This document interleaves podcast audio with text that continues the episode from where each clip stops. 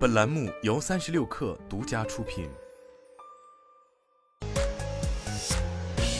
网络新商业领域全天最热消息，欢迎收听快讯不联播，我是金盛。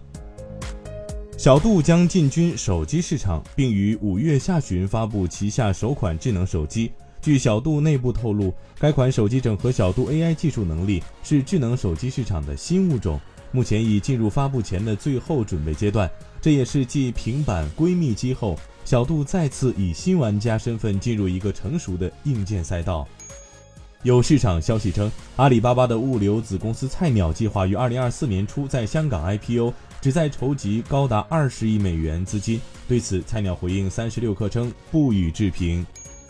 豪特联合幺六八八面向广州、深圳、郑州、武汉、成都、温州、台州、义乌、泉州、临沂十个城市工厂发起抢占六幺八新商成长计划，新商完成行业匹配、入驻审核后就可以发品销售。云从科技将于五月十八号正式发布大模型产品。据知情人士透露，云从科技内部正全力投入行业大模型的研发，并把其引入到人机协同操作系统之上。在具体产品规划方面，云从科技将面向政府、企业以及消费者三大方向，涵盖金融、游戏、质量、交通、全域治理等领域。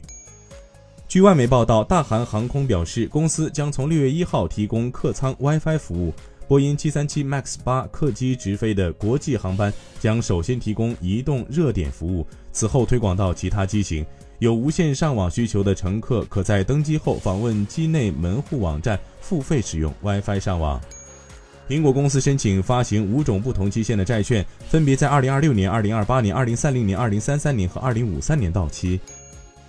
据港交所披露文件，五月二号，伯克希尔哈撒韦将比亚迪股份的持股比例由百分之十点零五降至百分之九点八七。以上就是今天的全部内容，咱们明天见。